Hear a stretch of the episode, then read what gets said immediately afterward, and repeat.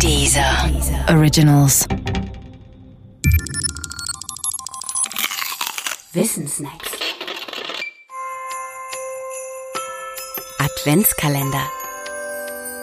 Türchen 21. Der Stern von Bethlehem. Wer an den Stern von Bethlehem denkt, hat wahrscheinlich das Bild einer großen gezackten Lichtquelle mit Schweif vor Augen.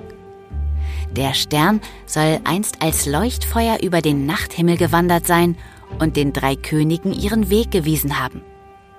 Über der Geburtsstätte Christi blieb er dann stehen.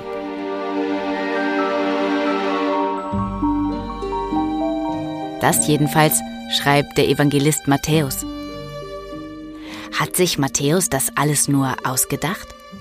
Oder gab es tatsächlich damals eine Himmelserscheinung, die sich als Stern von Bethlehem deuten lässt? Also, es gibt Anhänger der Auffassung, es habe sich dabei um einen echten Kometen gehandelt. Diese Auffassung ist vermutlich falsch. Die Gründe dagegen sind zahlreich.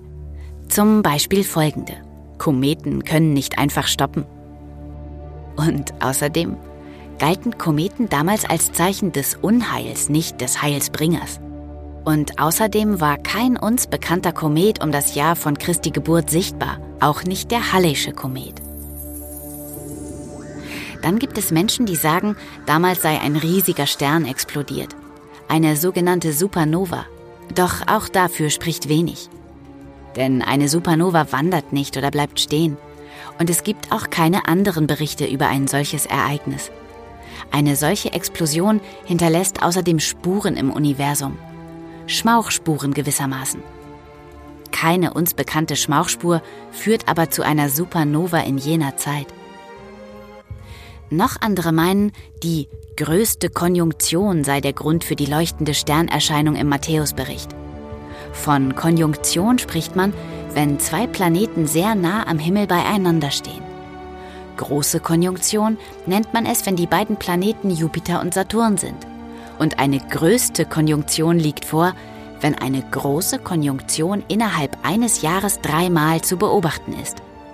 Eine solche größte Konjunktion gab es damals tatsächlich. Aber als Erklärung für das Stern von Bethlehem-Phänomen weist sie zu viele Schönheitsfehler auf, zum Beispiel diesen.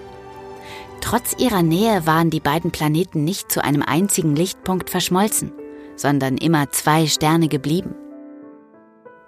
Vielleicht aber liegt man auch völlig falsch, wenn man das Matthäusevangelium als Bericht deutet. Vielleicht hat Matthäus nur ein Symbol aus dem Volksglauben benutzt.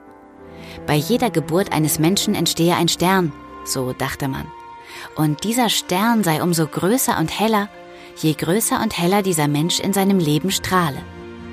Für manche ist das ein guter Grund, weiter am Stern von Bethlehem festzuhalten.